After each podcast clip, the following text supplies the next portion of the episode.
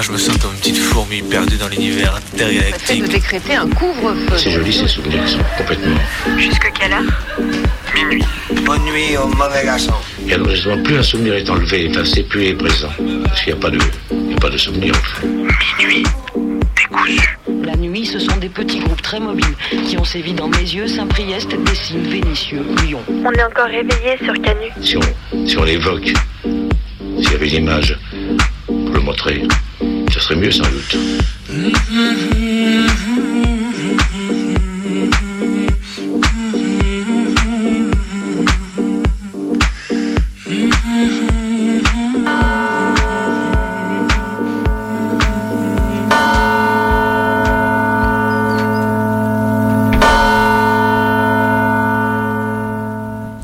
Alors, d'une semaine sur deux, j'aime bien faire des clins d'œil entre mes brèves.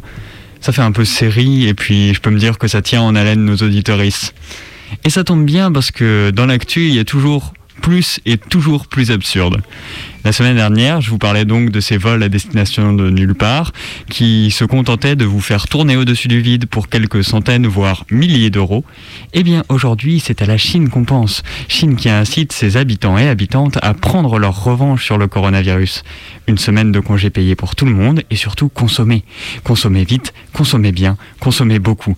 Prenez l'avion, surtout, bougez, voyagez, polluez. C'est la doctrine tant que l'économie ne pâtit plus de cette ignoble pandémie anticapitaliste. L'image me fait beaucoup penser à ce passage dans le meilleur des mondes où l'on voit des nourrissons conditionnés par réflexe, d'un côté à détester la nature, parce que la nature c'est dangereux, et de l'autre également conditionnés à adorer voyager. N'est-ce pas merveilleux? Comme cela, ils peuvent utiliser un maximum les moyens de transport sans tout rendre compliqué par des prises de risques inconsidérées. Utopique, non? Bah alors la semaine, elle commence comment les gens? Pas trop mal au crâne, pas trop la gerbe. Ah je vous avoue qu'ici ça a du mal à passer depuis la semaine dernière. Ça colle un peu au fond de la gorge comme un lendemain de soirée. En même temps, entre la petite loi sur le séparatisme qui donne l'autorisation au préfet en manque d'autorité de suspendre les subventions des assos qui ne rentrent pas trop dans les clous et la facturation des urgences non suivies d'hospitalisation, ça pique un peu. Ah je vous l'accorde, on a vu mieux comme début de semaine. Entre un virage néolibéral à peine croyable de l'hosto en pleine pandémie, alors que les soignantes et soignants sont pas sûrs de faire l'automne, on vient nous dire que si jamais t'as le malheur de faire un malaise dans la rue et que ton médecin est pas ouvert, bah ce sera 3800 boules le passage aux urgences. Parce que pourquoi pas, et c'est qu'un exemple parmi les 1000 autres auxquels chacun chacune peut penser en moins de 5 minutes. Mais bon, Soit. Côté associatif, on rit un peu jaune de voir un gouvernement qui se targue d'être modéré légitimer les politiques associatives des mairies fascistes du Sud-Est. Mais pareil, ça va pas trop rigoler longtemps quand on verra nos moyens d'exister s'envoler pour ne pas avoir courbé assez bas les chines devant l'autorité.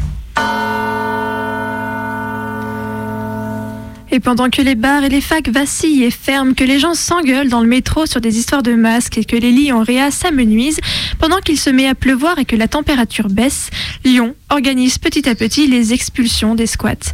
La semaine dernière, c'était le célèbre et incroyable squat L'espace communal de la Guillotière qui recevait une réponse défavorable à son appel contre la procédure d'expulsion lancée contre lui. Aujourd'hui, c'est le squat Maurice Sève qui a vu les keufs débarquer. Une dizaine de camions, keufs et chiens ont envahi les lieux et contrôlé les quelques 350 personnes migrantes et en leur interdisant de sortir afin de préparer une future expulsion. Alors go, les Lyonnaises, les Lyonnais, soutenez vos squats, signez la pétition pour le CG, faites un peu de veille et foncez au collège Maurice Sève quand l'expulsion tombera. Il y a de ces petites choses qui peuvent vous énerver très vite. J'avoue que la rigidité, pour ne pas dire la stupidité administrative, arrive pour moi très vite dans le classement de ces petites choses. Imaginez, vous vous inscrivez en cours, les places attribuées à votre niveau sont toutes prises, vous prenez donc le niveau supérieur. Or, la rentrée, vous, à la rentrée, vous vous apercevez que vous n'êtes pas inscrit, inscrite à ce cours. Vous en discutez avec l'administration qui vous répond que d'un côté, elle ne peut pas vous inscrire à ce cours parce que vous n'avez pas le niveau exigé. D'un autre côté, elle ne peut pas vous inscrire dans le niveau du dessous parce que, comprenez-vous, si vous vous êtes inscrit et inscrite à ce niveau-là, c'est que le niveau du dessous n'est pas assez haut pour vous. Et là, vous vous retrouvez avec votre maquette qui exige que vous validiez un cours de langue face à un pantin décérébré qui récite sa litanie incohérente, juste pour ne pas mettre en défaut les structures de son fonctionnement bureaucratique. Heureusement que les camarades de la ZAD du Carnet n'ont pas demandé aux bénévoles de passer des tests avant d'aller faire face à la tempête. Je ne suis pas sûr qu'à ce niveau, il resterait grand-chose de leur initiative. Bah alors les marcheurs, vous croyez qu'on n'a pas vu votre petit numéro de fifou là? Comme ça, dans la nuit, tout d'un coup le matin, Paris s'éveille et il y a la tête à Manu sur tous les murs. Bande de coquinous décidément. Non seulement c'est illégal pour le parti exécutif de faire campagne hors période électorale, mais en plus ces couillons ont envoyé des keufs protéger certaines affiches d'une population, disons, mécontente de se retrouver avec la tronche à Manu sur le rideau de leur magasin ou devant leur immeuble. S'il fallait encore un exemple de la raison pour laquelle les keufs ne servent à rien. Mais le plus drôle, c'est pas de voir les poulets garder fièrement des murs. Ça non. Car si on pouvait déjà imaginer les marcheurs collés comme sur chaque mur et chaque porte, chaque porte pardon, l'image de leur père à tous, telle une bande de RH hargneux en fin de semaine, il faut savoir qu'elles ont, qu'elles n'ont rien trouvé, n'ont trouvé personne pour aller coller leur connerie, décidément, d'affiches et ont dû recourir à je vous le donne dans le mille, une prestation de service.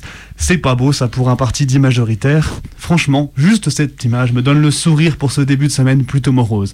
Donc, mort au RH et big up aux éboues heureuses de Paname qui doivent se taper le décollage de ces merdes. Promis, on tâchera de vous donner un coup de main. Un doctorant qui ne déprime pas n'est pas un bon doctorant, dit-on à une réunion pour futurs doctorants à l'ENS Paris-Saclay. Évidemment, pourquoi interroger les conditions de travail, le système dans le supérieur, de l'enseignement et de la recherche?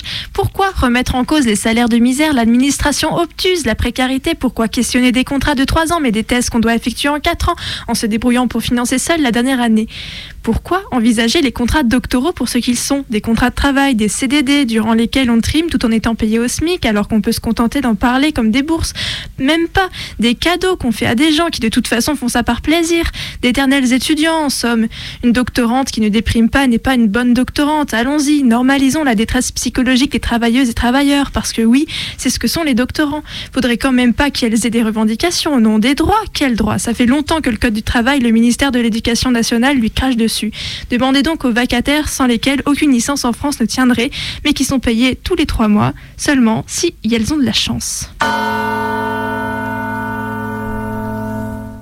Enfin, parce que j'ai découvert quand j'étais petit et que j'avais adoré après avoir détesté ces dessins, parce que je l'ai redécouvert il y a tout juste un an, apprenant avec stupeur que pour une fois il ne s'agissait pas d'un auteur de l'hémisphère nord de notre planète. Je laisse rapidement la parole à Kino pour cette dernière brève. Eh, vu que Mafalda est toujours d'actualité, on a l'impression que le monde a très peu changé ces 50 dernières années. Très très peu. Et ça, c'est une grande déception sur le comportement humain. Parce que cela veut dire qu'on continue à faire les mêmes erreurs, que l'on n'a pas progressé, sauf dans la technologie. Pourquoi le monde va toujours si mal? Parce que les intérêts économiques ont pris le dessus sur les intérêts politiques et idéologiques. Aujourd'hui, il n'y a plus d'idéologie et ça, c'est rarissime pour quelqu'un de ma génération. La génération de 68 dont le leitmotiv était l'imagination au pouvoir. Tout ceci était si beau. Et aujourd'hui, il ne reste plus rien. Alors voilà, je comptais faire une dernière brève sur les journaleux qui n'ont pas pu faire leur, leur sujet sur l'occupation du tarmac de Roissy par des militantes parce qu'elles ont tous fini en garde à Je voulais rager sur le fait que ça étonne tellement plus personne que j'ai même cru que le présentateur de France 3 allait lâcher un ricanement quand sa journaliste s'est fait embarquer. Je voulais rager contre un prof de Paris 1 qui arrive à comparer l'homosexualité, la transidentité à la zoophilie devant un amphi complet, ne souffrir aucune répartie ou mandale, ni se faire royalement têche par son administration et recevoir en prime un article l'exclusant écrit par Le Monde. Mais bon, voilà une heure avant l'émission, une nouvelle qui a tout chamboulé et tombé aussi sèchement que peut l'être une notif du monde sur mon téléphone. Eddie Van Allen est mort. Voilà, j'arrive même pas à y croire alors que le mec avait bien 40 ballettes plus que moi. Pour dire à quel point j'aime sa musique et son, à quel point sa musique et son jeu ont marqué plus que mon moi adolescent boutonneux découvrant la guitare électrique sans savoir comment enclencher une pédale de disto. Le grand Eddie s'en est allé et j'avoue avoir du mal à exprimer tout ce que ça fait remonter comme souvenir et le trou que ça creuse musicalement et sentimentalement Déjà pour le côté familial de ce genre de découverte musicale intergénérationnelle, et aussi car c'est le genre de musique qui donne la banane dès qu'elle sort d'une enceinte, quel que soit le morceau sur lequel il a pu composer. Je suis tristoun de ne pas avoir de Van Halen sous le coude là tout de suite, mais bon, big up à toi, à ta musique frérot. Je pense pas être le seul à te dire qu'on a été des paquets à vouloir te ressembler avec ta grade depuis 40 piges, et ce, tout autour du monde. Une fois, mes frères et moi avons eu un long débat un peu houleux pour décider de qui aurait accès à l'ordi de la maison pour la soirée. C'était un différent familial. Un autre jour, mon oncle et mon père ont argumenté longuement pour savoir quel journal faire lire au grand-père. L'année dernière, j'ai débattu longuement avec mon père cette fois pour savoir si le sapin de Noël était mieux posé par terre ou suspendu au plafond. Tout ça, c'était des différents familiaux. Mais un type qui assassine sa femme, ses enfants et blesse ses neveux, c'est pas un différent familial. N'en déplaise à la presse, c'est un féminicide et un triple infanticide. C'est quoi les prochains gros titres? Elle aurait pas dû le provoquer. Peut-être l'homme avait-il ses raisons? Les enfants criaient trop fort, débat national sur les décibels autorisés en jouant au capla. On croirait lire les gros titres sur le suicide d'un policier. Hashtag Ah, et accessoirement en sous-titre pas très visible, il a aussi étranglé sa femme et tué ses gosses. Et il est 23h13, vous écoutez Radio euh, Canu et Minuit décousu avec Maë, Benoît et Martin. Et comme vous avez pu l'entendre du coup par ces brèves à la fois sarcastiques, drôles, tristes, enrageantes, on est de retour comme tous les mardis soirs de 23h à minuit pour euh, découdre et coudre les fils de l'actualité, de l'actualité mais pas de l'actualité, De la nuit. de la nuit ensemble autour de cette table, autour de cette régie. Et comme tous les mardis, on organise, on organise, c'est un bien grand mot, mais la nuit se déroule avec nous, avec d'abord ces quelques brèves d'actualité. Ensuite, on vous fera aussi passer un témoignage, un docu sous forme de documentaire, une fiction qui cette nuit sera horrifique. Mais avant toute chose, on commence par le récit d'une action militante. Mais peut-être qu'il faut rappeler aussi que vous, derrière vos postes, vous pouvez aussi participer à l'émission. Exactement. Et pour ça, rien de plus simple, cher auditorice. Saisis-toi de ton plus beau téléphone, de ton Minitel, de ce que tu veux, et compose le 04 78 39 18 15 pour nous proposer un petit morceau de ton choix, accompagné d'une anecdote qui te fait penser à ça. Voilà, tout ce que tu veux. Appelle-nous. Et Martin, on te laisse la parole, c'est ça? Ouais, pour euh, le récit euh, d'action militante. Sur Donc euh, cette, cette nuit, nous partirons euh, dans, au tout début du XXe siècle euh, dans une école, une tentative d'école libertaire.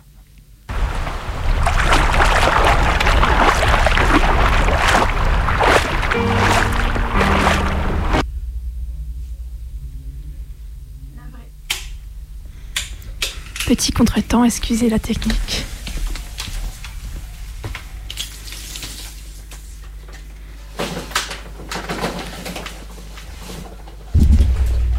Distanciel, présentiel, commodal. Je pense que c'est le bon moment pour reposer un certain nombre de questions. Des questions liées à l'éducation, à la pédagogie. Ne pas s'arrêter là à essayer de reproduire en moins bien ce qui se faisait déjà avant le confinement. L'école n'a pas toujours ressemblé à ce que nous connaissons. Professeur autoritaire, dressé sur sa chaise, pérorant et corrigeant ses élèves, contraints dans une salle aseptisée. D'autres tentatives ont été menées, d'autres tentatives peuvent être menées. Et pour donner l'exemple, je vais vous raconter une vieille histoire, l'histoire de la ruche.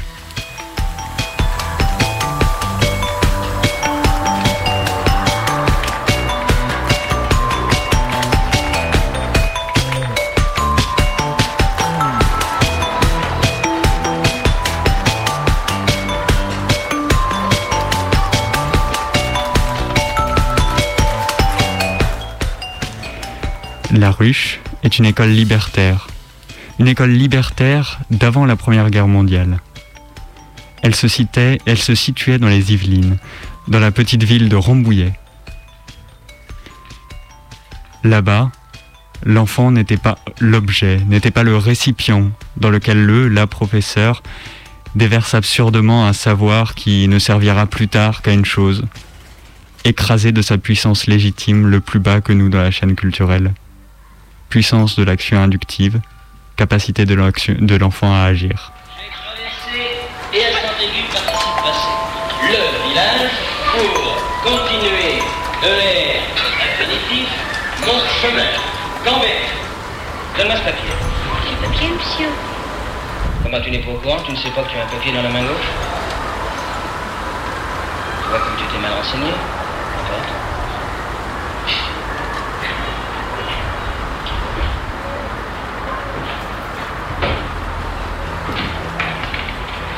Braque. C'est toi qui as écrit ça Je t'ai pas fait exprès, monsieur. Eh bien, pas ton tableau. Je vais faire exprès de corriger tes fautes.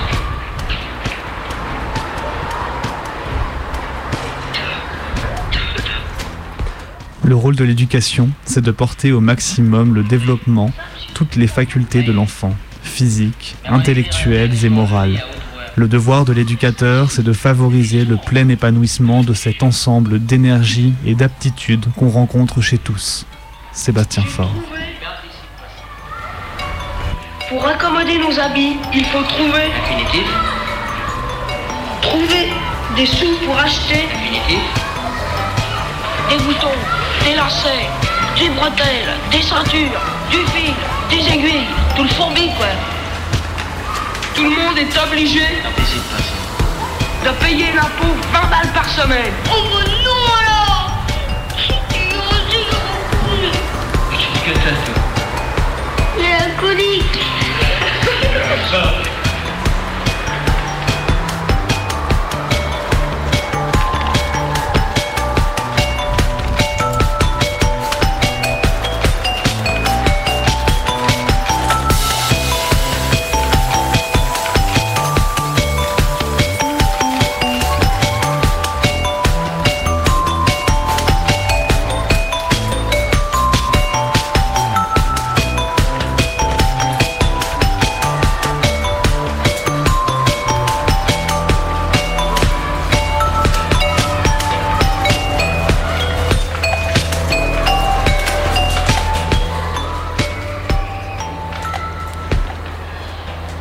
L'éducation, c'est l'éducation intégrale.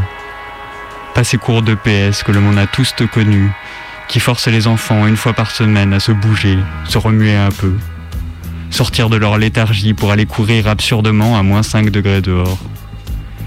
L'effort physique n'est pas pour l'effort physique, il est pour se rendre utile, pour le plaisir de faire quelque chose, de comprendre son utilité dans le groupe, plus que de chercher à se transformer soi-même.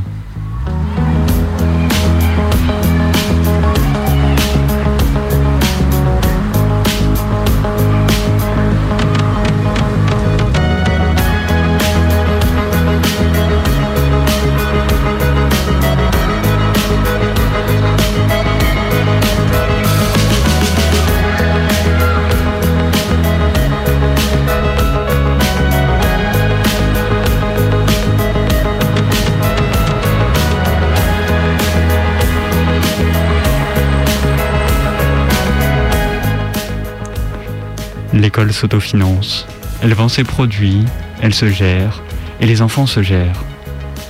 Un peu en écho à ces pédagogies institutionnelles, pour lesquelles le but est que les enfants comprennent et apprennent comment agir dans le monde institutionnel qui est le leur. Sur le modèle d'une coopérative, la ruche s'autofinance. Elle produit du miel, des produits laitiers, des légumes, etc. La ruche n'est pas seulement une école, c'est un espace de vie, une sorte de communauté autogestionnaire.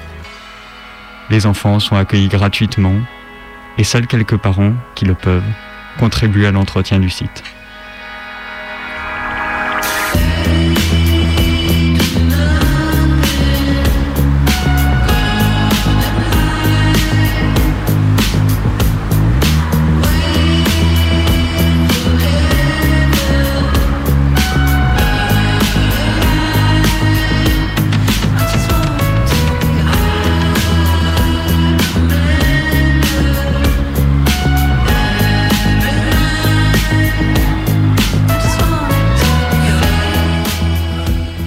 L'école chrétienne, c'est l'école du passé, organisée par l'Église et pour elle.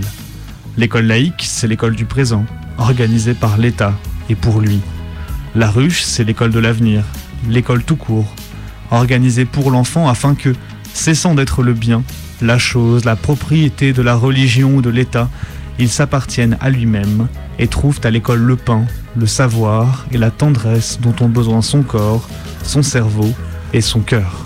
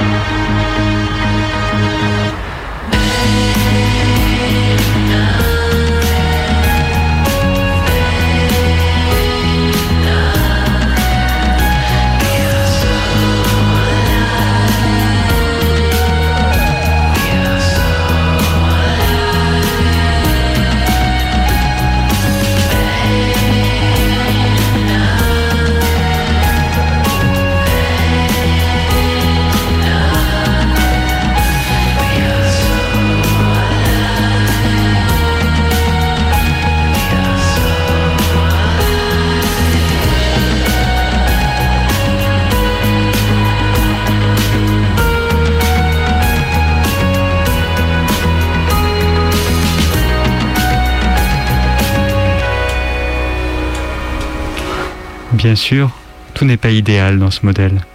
Il a fonctionné une dizaine d'années, entre 1904 et 1917, avant que la guerre n'y mette définitivement un terme. L'englobement, les efforts physiques, tout ça, ça fait un peu penser finalement à ces centres de formation des jeunesses fascistes ou religieuses. L'impression des tracts militants, les exigences de rentabilité, la formation à la moralité ne font que renforcer cette impression gênante que les libertaires ici ne se comportent que comme de vulgaires groupuscules idéologiques. Mais ces expériences ont le mérite de nous montrer que l'on peut réfléchir l'école au-delà de la diade Freinet école républicaine. Elles ont le mérite aussi, et c'est important de le souligner, de montrer que tout ce qui est important à l'école, en dehors du savoir, et dont les élèves ont été et pourraient être privés dans la reprise d'une école en distanciel. Car donner un cours, ce n'est pas, lire une fiche derrière son écran.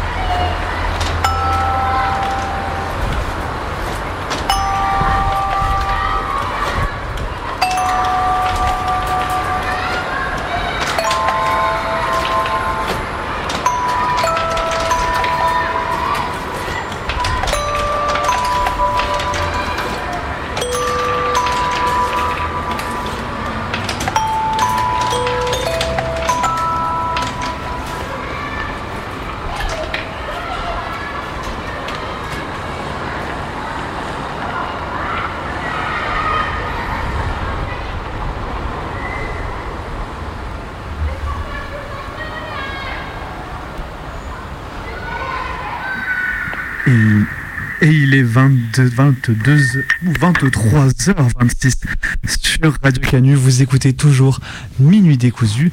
Et pendant que Martin donc nous comptait cette action militante, nous avons reçu un appel. Oui, bonsoir. Oui, bonsoir. Alors, euh, est-ce que tu peux nous dire ton prénom? Moi, je m'appelle Anouk. Alors, bonsoir Anouk, super d'avoir appelé, merci beaucoup. Euh, alors, attends, il y a un petit il y a un Ah. petit bug. Bon, là, je crois que c'est à peu près réglé. Euh, Dis-nous, euh, pourquoi tu nous appelles? T'as un son à nous proposer? Eh bien, alors moi, ça fait des semaines que je vous écoute et que je ne sais pas quoi vous conseiller comme musique. Euh, et c'est- Dieu sait que j'en ai beaucoup dans ma tête. Et là, je réécoutais une chanson tout à l'heure et je me suis souvenu que c'était une chanson euh, que j'écoutais. Ça va? Ouais, ouais, Vous m'entendez très bien. Que j'écoutais avec beaucoup de plaisir quand j'étais petite parce que j'étais persuadée que la chanteuse euh, disait mon prénom dans la chanson, alors que c'était absolument pas vrai.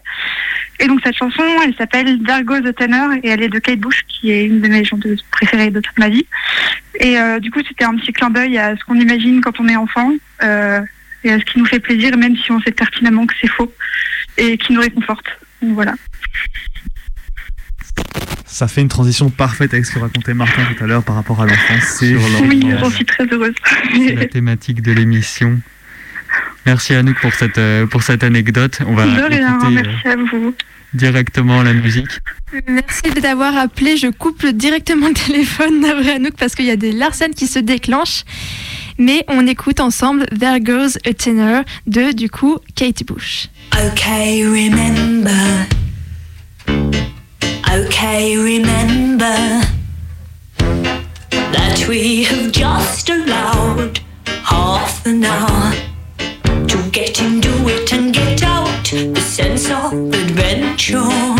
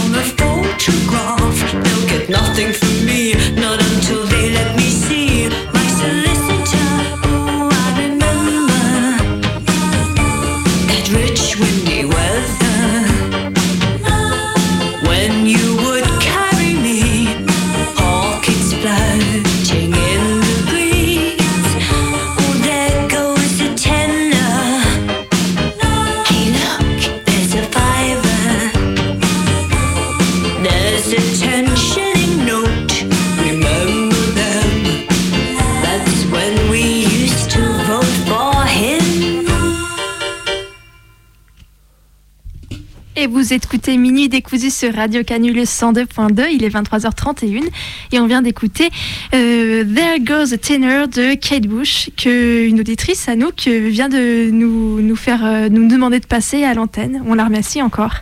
Et on la remercie pour sa petite anecdote.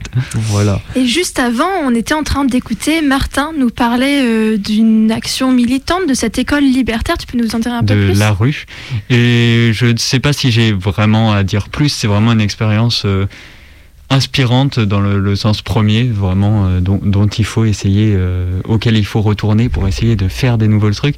Mais j'ai surtout euh, une petite, euh, une, petite anecdote fun à raconter sur la, la, la réalisation de cette chronique. Je ne sais pas si vous avez remarqué, mais je ne sais pas si vous avez remarqué, dans, la, dans cette chronique, sur le, le tapis, il y avait des bruits d'enfants. Euh, que j'ai euh, que j'ai enregistré en fait euh, ce matin depuis ma fenêtre. Euh, voilà, c'est c'est euh, à peu près euh, mon, mon fond sonore euh, tous tous les matins et tous les après-midi euh, de tous les jours euh, de, de l'année. Voilà. C'était donc- ça le vent. je me disais, mais merde, il y a autant de vent que ça dans, les, dans la guerre des boutons, c'est pas possible. On m'a menti. Un son pris sur le terrain pour vos douces oreilles auditoristes. Sur le terrain euh, depuis chez moi quand même. hein. Ça s'appelle le terrain. Depuis la fenêtre de Martin, et bien écoutez, vous aurez écouté l'ambiance sonore euh, de Martin et vous aurez écouté surtout cette action militante, cette, euh, cette école libertaire et j'espère que vous en aurez, vous vous en serez un peu inspiré.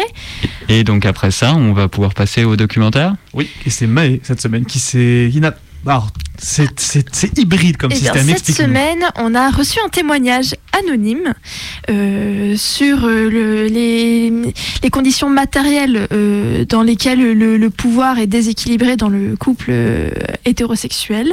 C'est un, un témoignage anonyme qu'on a reçu, un témoignage écrit. Donc, je l'ai lu pour euh, cette personne, à la place de cette personne. Donc c'est donc ma voix que vous reconnaîtrez, mais ce ne sont pas mes mots. Et euh, on l'a mis en son comme chaque semaine.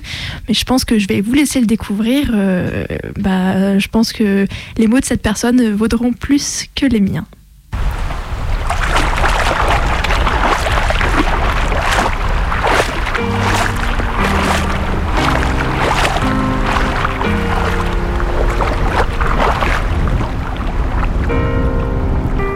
Petit dictateur personnel nommé Condex a instauré une nouvelle règle. Le gamin doit lui répondre tous les jours entre 18h et 19h. Il ne sait jamais quand ça va tomber, mais dans ce créneau, il doit garder sans cesse un œil sur son téléphone. Tout manquement est puni de hurlements, larmes de crocodile paternel manipulateur ayant pour but de culpabiliser le gosse. Cet exercice de pouvoir débile auto-attribué consiste également à ne pas s'en servir de temps en temps. Comme ça, le gamin reste bien une heure en alerte pour rien. Interdiction de rater un appel. Interdiction d'en initier un également. Obligation de se tenir à disposition de son Seigneur et maître une heure par jour, tous les jours, quoi qu'il arrive. La seule cohérence dans ce délire, c'est qui a le pouvoir. C'est papa. Point final. Parce que la loi limite l'exercice de mon contre-pouvoir, parce qu'elle est sexiste, parce que c'est des comme lui qui la rédigent pour des comme lui. Juste tenir le cap et dire au gamin Tu n'es pas obligé, tu as le droit d'exister entre 18 et 19 heures. C'est presque délictuel.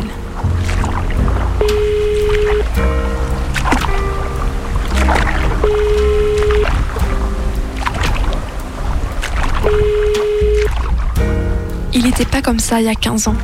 Le truc, c'est qu'il y a 15 ans, il ne pouvait pas l'être. Il n'aurait même pas pu imaginer des choses comme ça. Non, au début, c'était un mec, random, avec son sac de merde comme tout le monde, plus ou moins équilibré, comme tout le monde. Il avait 26 ans, j'en avais 24. J'étais celle des deux qui avait une avance en chemin de vie. J'avais déjà un enfant, j'avais travaillé plus jeune que lui, j'avais l'ascendant en vécu en somme. Il n'empiétait pas sur mon territoire parental à l'époque, c'était pas son gosse. C'était pas son gamin et moi j'étais pauvre. La répartition des pouvoirs était en mode chacun sa compétence. Moi je suis maman, toi t'es un bourgeois gavé. Si j'ai besoin de calculer un crédit ou de maîtriser un code social à base de cuir à poisson, je te fais signe.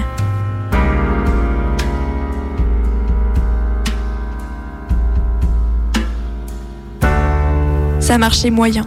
C'est normal, c'est pas une structure fonctionnelle le couple hétéro. Mais si on part du principe que s'engueuler souvent et bouger les lignes est normal, alors ça marchait comme les autres couples. La merde est venue insidieusement, sur le long terme. La merde est venue comme la marée monte, doucement, centimètre par centimètre. Tu te rendors et à un moment, ta serviette de plage est trempée. Le pouvoir a été donné comme ça, centimètre par centimètre à mon mec, qui est devenu du coup mon connard.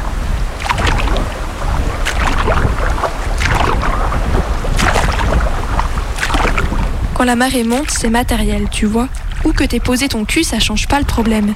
La montée du pouvoir mâle dans un couple hétéro en France, c'est pareil. Y a pas un coin de plage qui reste sec. Tous les grains de sable, toutes les serviettes finissent trempées.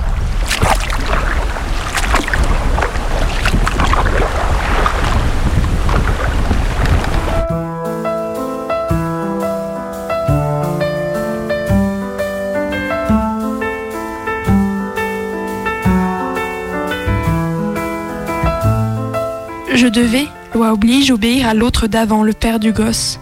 Quand ce connard-là a demandé et obtenu qu'on réduise la pension qu'il ne payait pas pour l'aider à avoir des relations avec son fils dont il n'avait rien à foutre, celui qui allait devenir connard 2 a pigé. Déjà, ma position parentale, elle avait pris une claque. Ensuite, au taf, étant femme et mère solo, mon évolution était au point mort. Pendant que mon mec, lui, était bien né, petit bourge, bac plus 5. Il y avait un différentiel financier entre nous que je ne parvenais pas à combler. Et qui plus est, j'avais perdu 60% d'une pension. Ensuite, ça a été le logement. Je ne vivais pas avec lui au début.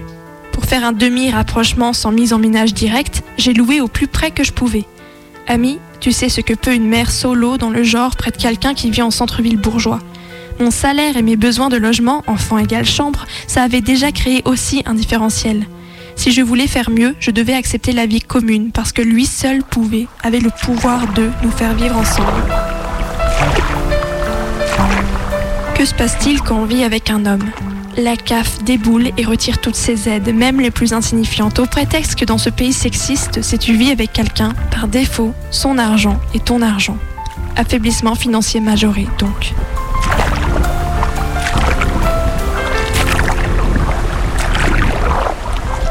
J'avais toujours que mon SMIC amélioré, mais plus les barèmes sympas, tout passait en mode paye plein pot, connasse, t'es en couple, t'es riche d'un salaire de plus. Bah non, en fait. C'est comme ça que le pouvoir d'un homme monte, comme la marée, centimètre par centimètre.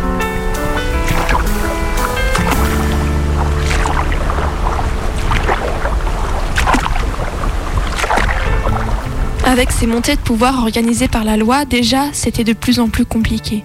Mais bon, à cette époque, il acceptait encore que j'explique, que je justifie que ça n'avait rien à voir avec moi ou lui, que je me défende de tout abus. Insidieusement, j'apprenais à justifier de ce qui ne dépendait pas de moi, à rendre des comptes, à m'excuser pour ce que faisait la loi de mon pays. J'apprenais à trouver normal de compenser, payer plus pour que lui ne soit pas impacté injustement, trimer double pour compenser.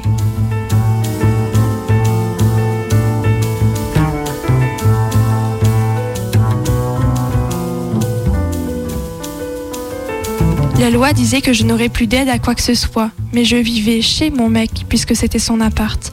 Si je voulais ne pas être une profiteuse, je devais donc payer 500 euros. C'est ce que tu paierais n'importe où ailleurs de loyer, ça me semble juste. Tu vois comme ça monte? Ça semble juste. Dans un système qui ne l'est pas une seconde juste. Ça semble juste que je lâche la moitié de mon salaire pour cohabiter avec monsieur chez monsieur proprio accédant. Parce que ça ne semblerait pas juste que je ne paie rien du tout.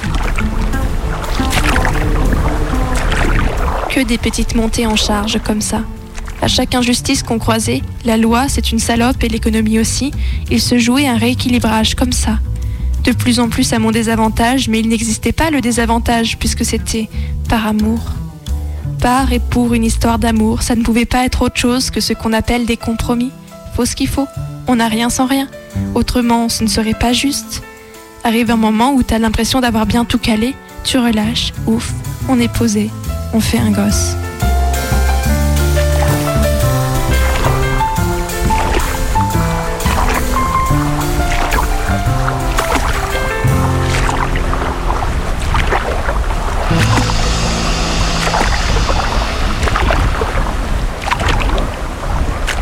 C'est une erreur. Parce que la France, là, elle te pose son travail maternel dans la tronche. Soit tu le fais et tu gagneras plus 500 euros par mois tant que tu le feras, soit tu trouves quelqu'un pour le faire à ta place et elle va te coûter 2000, elle. À ce moment précis du jeu, que ton mec soit un ange ou pas, que tu sois une battante ou pas, que tu aies négocié point par point tes compromis amoureux ou pas, soit t'as ta part des 2000 euros de la nounou en salaire, soit tu l'as pas. C'est tout. On attaque dans le dur là. La bascule du pouvoir est implacable. T'es bien payé ou tu l'es pas. Si tu l'es pas, t'as perdu ma fille. C'est quasi pas la peine de te battre. À cette étape précise, tu l'as dans le cul. Ça va partir en vrille. Tout le pouvoir a basculé et pas de ton côté. Terminé. C'est comme ça que des années de couple, de rééquilibrage constant, de dialogue constructif, de compromis dont on pouvait être fier, prennent fin brutalement et n'ont servi à rien. Et qui est ce connard qui ronfle dans mon lit? Ce n'est pas mon mec, c'est un monstre, il m'a menti. Ou pas. Il est le même que la veille. Tu es la même aussi. Personne n'a menti à personne, ne te mens pas à toi-même, c'est pas le moment, vous avez toujours fait des arbitrages, il y a toujours eu des conflits et tractations. Le pouvoir vient juste de basculer. C'est tout. 80% des violences conjugales se déclenchent au moment du premier enfant. Parfois pendant la grossesse, parfois après la naissance, mais régulièrement à cette étape-là. 80% de ces mecs sont des bâtards qui font mine d'être gentils et se dévoilent ensuite. C'est beaucoup. 80% sont des quasi-génies du mal, capables de mentir, tricher pendant des années en attendant sagement l'heure de leur prise de pouvoir absolue. Et leurs meufs en face sont toutes des nanas qui pendant des années ne voient rien. C'est peu crédible, je trouve.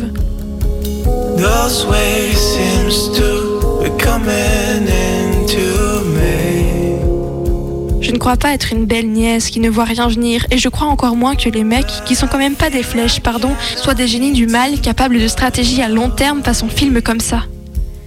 Non. Par contre, la distribution inégale du pouvoir, notamment celui de l'argent, jusqu'à la bascule finale de la naissance de l'enfant, ça, ça, ça colle davantage au réel, à mon vécu, à celui de tant d'autres. La marée monte peu à peu, et puis pouf, la grosse vague trempe ta serviette.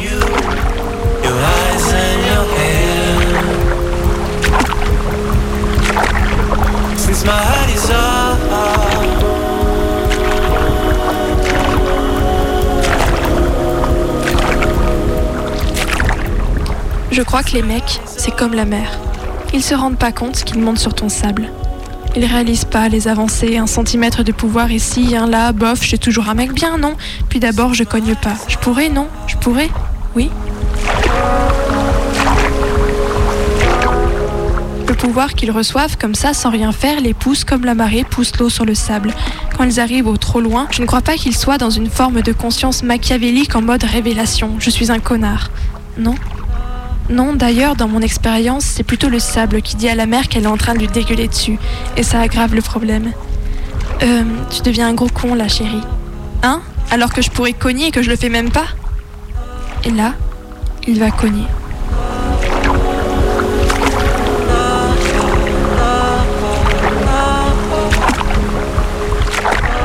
Techniquement, il peut depuis un moment. Il a compris qu'il peut. Toi, t'as compris que tu peux plus grand-chose. Ça n'attend plus que la lumière. D'un côté, on entendra c'était un connard, il cachait bien son jeu. De l'autre, quelle pauvre conne, elle n'a rien vu venir.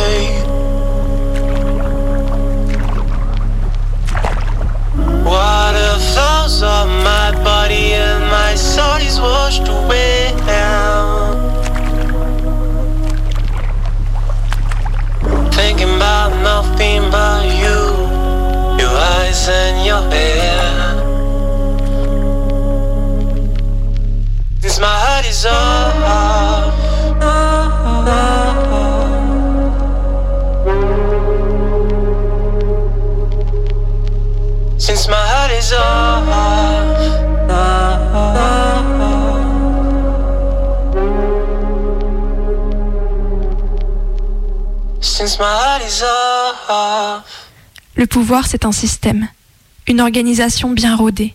Régie par des lois, des règles, c'est aussi implacable qu'une marée montante. N'importe quel mec, ça changera rien. À peine si la marée sera moins sensible, comme si tu te tapais la Méditerranée au lieu du Pacifique.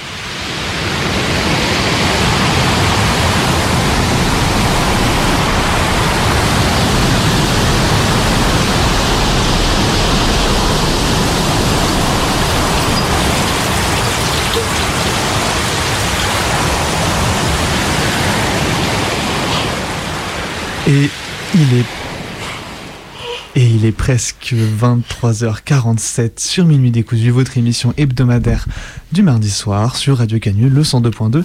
Et pendant que le documentaire que Maya a réalisé tournait, quelqu'un nous a appelé. Bonsoir. Bonsoir. Oui, bonsoir. Est-ce que vous m'entendez? On t'entend Oui, très bien. Parfaitement. Alors dis-nous euh, d'où tu nous appelles, comment tu t'appelles? Alors moi, je m'appelle Thomas. euh, J'ai 23 ans et je vous appelle de Lyon. Merci Thomas. Alors euh, tu veux nous parler d'une chanson, c'est ça? Oui, alors je vais vous parler d'une chanson qui est formidable. Alors moi j'aime beaucoup l'Eurovision et en fait il existe une chanson qui est ma chanson préférée de l'Eurovision qui s'appelle Dancing Lacha Tumbai euh, de Verka Zerdouchka et c'est une chanson qui a une histoire que je trouve assez incroyable et que je tenais à raconter euh, sur Minuit décousu parce que je pense que c'est l'endroit. Alors dis-nous tout Alors en fait, vous m'entendez? Parfaitement. Très bien. Très bien. Alors, en fait, euh, déjà, donc déjà, il faut savoir que c'est chanté par une drag queen. Verka Zerdouchka est un personnage drag queen je- interprété par un certain Andriy Danilko. Ouais. Et en fait, l'achat Tumbai, vous dites, mais qu'est-ce que ça peut bien vouloir foutre dire? Et en fait, il y a des gens qui ont dit oui, alors ça veut dire crème fouettée, milkshake en mongol. Euh, et alors, euh, alors c'était complètement faux. Et du coup, le- le- l'auteur, l'autrice n'a jamais expliqué ce que ça voulait dire. Mais des gens ont trouvé, et vous allez l'écouter, que dans cette chanson, on a l'impression que quand il chante Dancing Lasha Tumbai, en fait, Lasha Tumbai fait Russia Goodbye, donc Russie au revoir.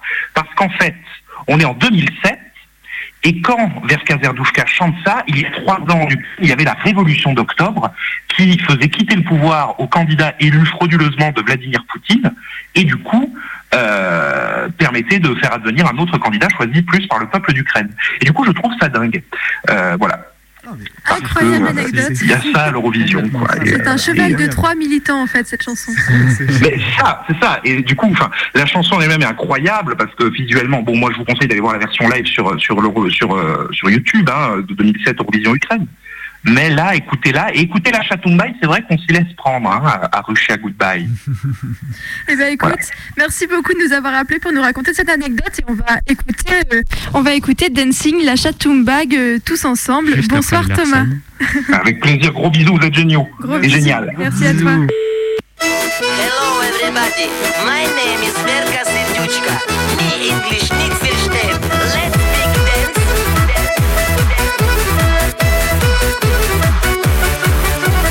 Sieben, sieben, Alulu, sieben, sieben, eins, zwei, sieben, sieben, Alulu, eins, zwei, drei, sieben, sieben, Alulu, sieben, sieben, eins, zwei, sieben,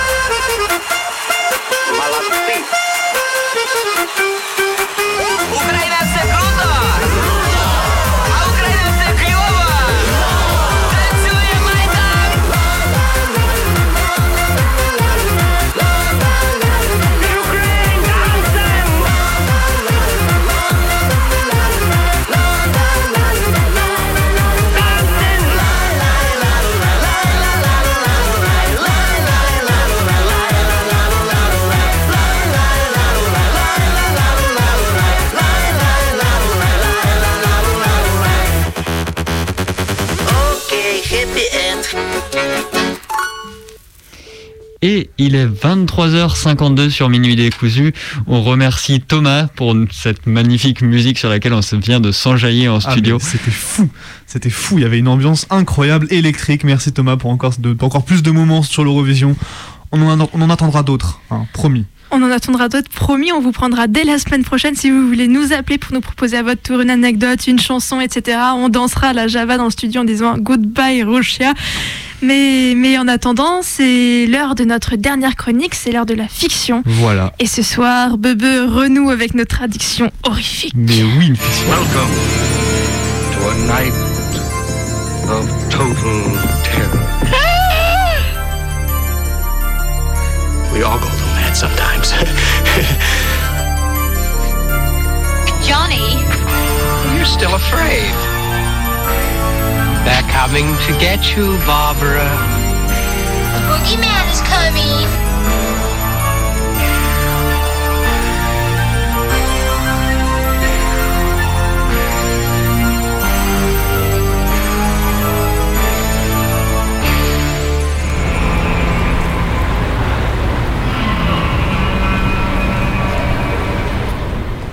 Il y avait de l'agitation dans la rue cette nuit-là, à l'extérieur du studio. Anso, Gasp et Mano étaient habitués à arriver en avance pour leur émission, qui venait clore la programmation de la journée avant que la relève n'arrive le lendemain matin pousser les potards des micros pour annoncer les premières actualités de la journée. Les abords de Radio Phoenix étaient connus pour être des coins où tout un chacun aimait se poser pour boire une canette en fin de journée, à l'instar de nos trois comparses. Pour autant, ce mardi soir, il régnait une ambiance électrique dans les rues adjacentes au studio. Ces mêmes allées qui désemplissaient habituellement en fin de soirée semblaient retenir aujourd'hui les gens qui s'y étaient installés ou qui y passaient, comme si elles étaient en suspension dans le lieu.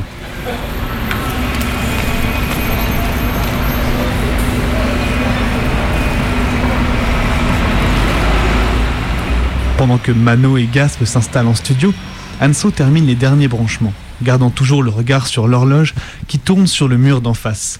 Les diodes indiquent 23h55 et elles ont encore le temps de s'installer tranquillement. L'émission d'avant n'avait visiblement pas fait le déplacement aujourd'hui et le studio était complètement vide à part LE. Pourtant, il subsistait dans l'air un léger bourdonnement venant de la rue. Vous ne trouvez pas qu'il y a vachement de bruit ce soir? Dit Anso, la tête penchée sur le réglage de ses niveaux. Parle un coup, Gas, s'il te plaît. Alors euh, aujourd'hui c'est mardi, j'ai rien bouffé jusqu'à 17h, du coup je me suis enfilé un énorme tacos pour le goûter. Y a rien de meilleur qu'un bon tacos pour le goûter, toi-même tu sais, c'est bon? Non, continue encore un peu. Répo- Répond Anso en faisant des moulinets avec ses poignets. Eh ben, je sais pas, moi, je peux, je peux vous parler de ce que j'ai écouté aujourd'hui. J'ai retrouvé un bon vieux Rob Zombie chez moi. J'avais oublié à quel point ça sonnait bien. J'ai eu une grosse période quand j'étais au lycée. Vous devriez voir le CD, il est archi mort. Je crois que j'ai pu écouter qu'une piste sur deux en fait. C'est dingue ça, je suis obligée de te monter hyper fort pour pas entendre ce qui se passe dans la rue. Bon, de toute manière, il y a peut-être, va peut-être être l'heure, je pense. On va peut-être commencer comme ça. Au pire, on aura un peu de bruit fond, c'est pas grave. Intervient Masto.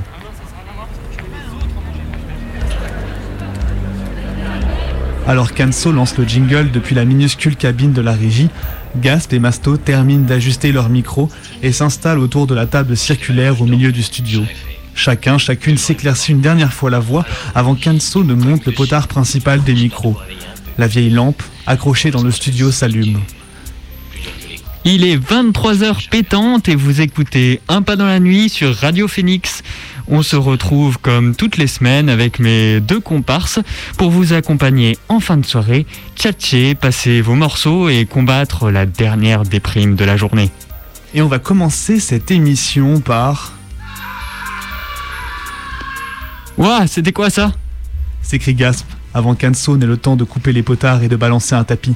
Aucune idée, mais ça m'a éclaté les oreilles dans le casque. Ça venait d'où? Je dirais de la vue, mais j'avoue que j'en suis pas certaine. De la rue. Je vais aller jeter un coup d'œil pendant que vous continuez à parler. Faut bien qu'on la démarre d'une manière ou d'une autre, cette émission.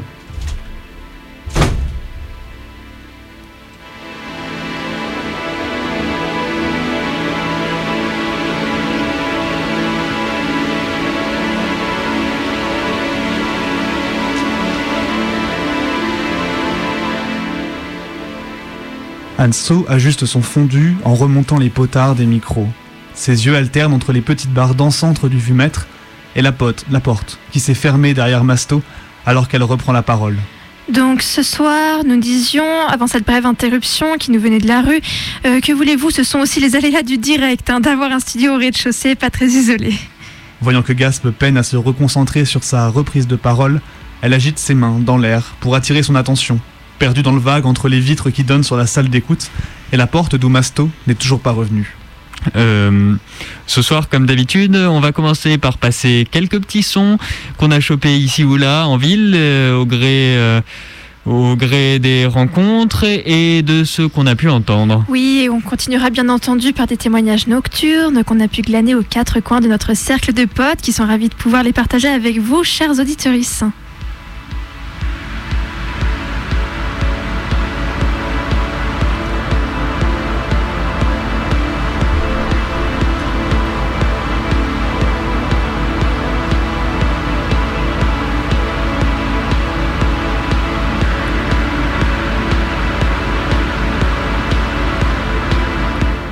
Un bruit sourd qui semblait être lancé contre la façade de la radio fit se taire les animatrices en studio, dont les yeux se rivèrent instantanément vers la vitre qui les séparait de la salle d'écoute. Cette fois, prise de surprise, Anso n'avait pas pris la peine de baisser le potard des micros et d'augmenter le niveau du tapis sonore sur lequel Yels était en train d'essayer de parler. Masto? Masto? Merde, il s'est passé quoi, Gaps Tu vois un truc? Le, le tapis continuait de tourner tranquillement. Un tapis sonore comme on les aime en radio de nuit, un truc qui berce et qui généralement nous permet de nous détendre avant d'aller se coucher, en ayant tourné le bouton du poste. Les petites barres du vue-mètre continuaient leur danse alors qu'Anso et Gasp attendaient désespérément une réponse de Masto. Masto? T'es encore là, gars? demande Gasp à son tour de plus en plus inquiet. C'est dingue, je vois rien. On dirait que toutes les lumières de la rue se sont coupées d'un coup. Par contre, euh, c'est chelou, on dirait qu'il y a un attroupement dehors. Devant la radio? Ouais, juste là, devant l'entrée. Ça bouge, mais je vois pas bien. C'est juste des formes. J'arrive à voir aucun visage. J'arrive pas à distinguer Masto dans tout ça.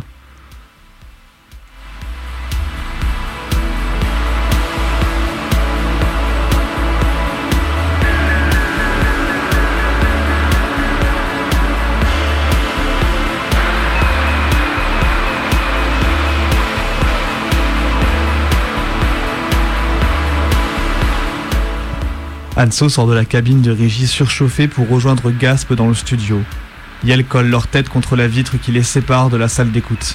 Ah merde, je le vois pas non plus. Rajoute-t-elle. C'est bizarre, je sais pas ce qu'ils foutent devant l'entrée. Ils bougent sur place, on dirait presque qu'ils poussent l'entrée.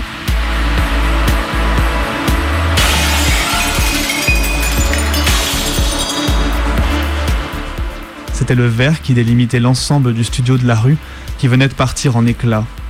Quelque chose de lourd venait d'être lancé contre la vitre, qui avait cédé sous le poids. Mais non, dit Gasp, dit Gasp en portant les mains de son crâne horrifié. C'est pas... L'inertie du lancer avait projeté le poids sur la table qui siégeait au milieu de la salle d'écoute, avait fini par le faire se retourner, dévoilant la face à moitié arrachée de Masto.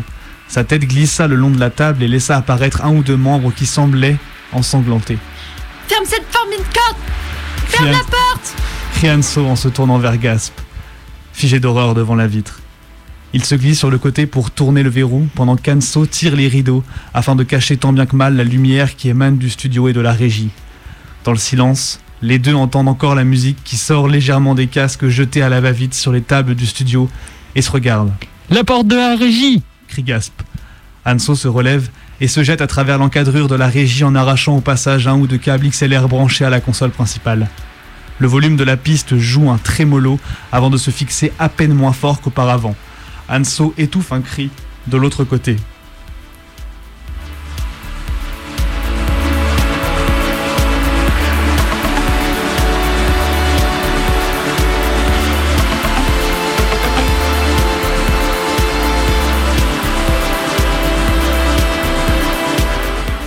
Tu n'as rien?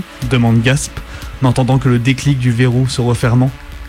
Elle ne répondit pas, en se relevant de la régie pour rejoindre Gasp dans le studio. Les cris devenaient de plus en plus nombreux en dehors de la radio. La rue se faisait grouillante et bruyante, tandis que les deux animatrices restaient calfeutrées silencieusement sous la table du studio, espérant que l'orage finisse par passer. Qu'est-ce que c'est que cette horreur? demande Anso à Masto, tremblotante de la tête aux pieds. Tu as vu le visage de, de, de Masto? J'en reviens pas. Répond Gasp, aussi peu assuré dans ses gestes qu'Anso, son regard se perdant dans le vague sous le coup de la panique. Faut qu'on fasse quelque chose. On ne peut pas rester là, juste là à attendre. Tu les entends? Il y avait des bruits, des grognements qui devenaient de plus en plus forts, de plus en plus proches du studio. Ces sons n'avaient rien d'humain, sans sembler animaux pour autant. Elles entendaient des choses se renverser sur le passage de ces choses, comme si elles ne maîtrisaient pas leur trajectoire, errant sans but dans la salle d'écoute. En se relevant lentement, ils aperçurent des silhouettes qui trébuchaient d'un côté à l'autre du couloir. Elles semblaient chercher d'où provenait la légère musique du tapis sonore qui émanait des casques sur la table. Tu crois qu'elles vont finir par l'entendre demande Gasp. Je ne sais pas. Et on n'a ni accès à l'entrée sur la rue ni à la fenêtre du fond à cause des barreaux. Je n'arrive pas à trouver une solution à part espérer qu'elles se barrent au plus vite. Répond Anso. Je crois qu'elles commencent à être euh, de plus en plus nombreuses. Dit Gasp en se relevant juste, juste assez la tête pour avoir une vue sur le couloir de la radio.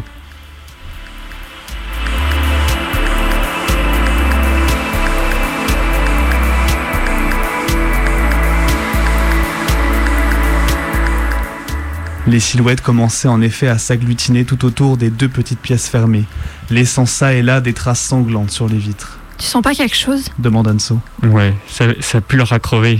C'est horrible. Non, non, dans les murs.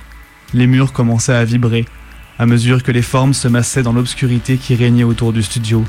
Elles faisaient pression sur chacun des murs, provoquant le vrombrissement des vitres et des deux portes, bien plus fragiles. Tu crois que ça va tenir encore longtemps? Demande Gasp.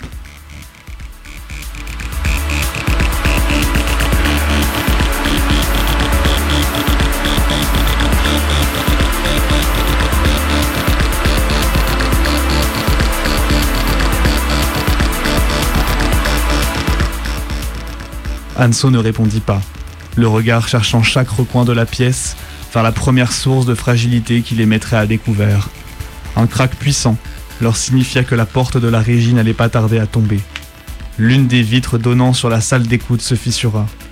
Ils surent que la prochaine vague les emporterait comme masto. Anso pensa alors que le tapis sonore qu'elle avait réalisé en fin d'après-midi était décidément très long.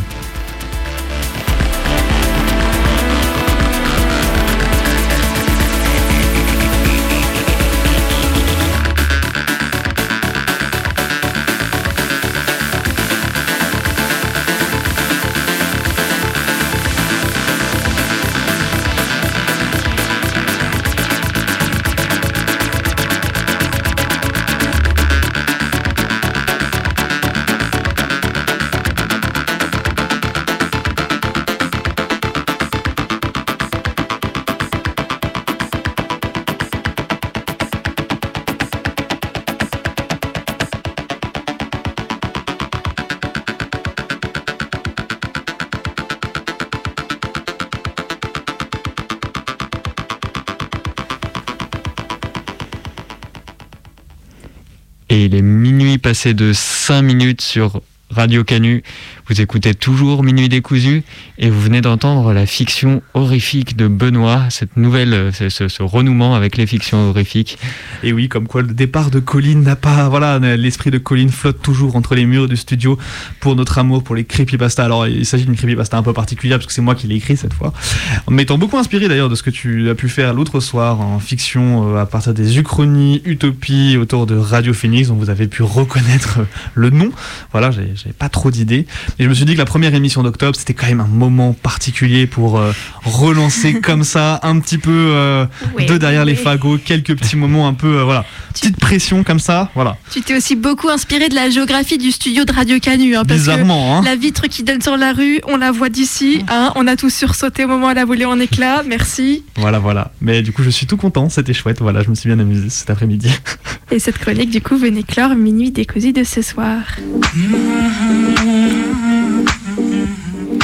Il est minuit 6, vous écoutez donc Minuit décousu sur Radio Canul 102.2. C'est votre émission du mardi soir où on en découd avec la nuit.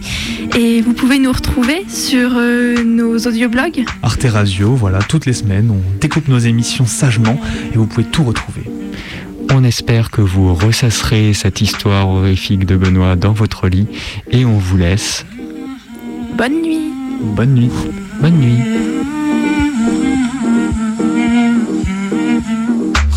خنکاندم که نشینیم در پا من و تو. دو نقش و به دو صورت به یکی جا من و تو. خوش و فارغ ز خرافات پریشان من و تو. من و تو بی من و تو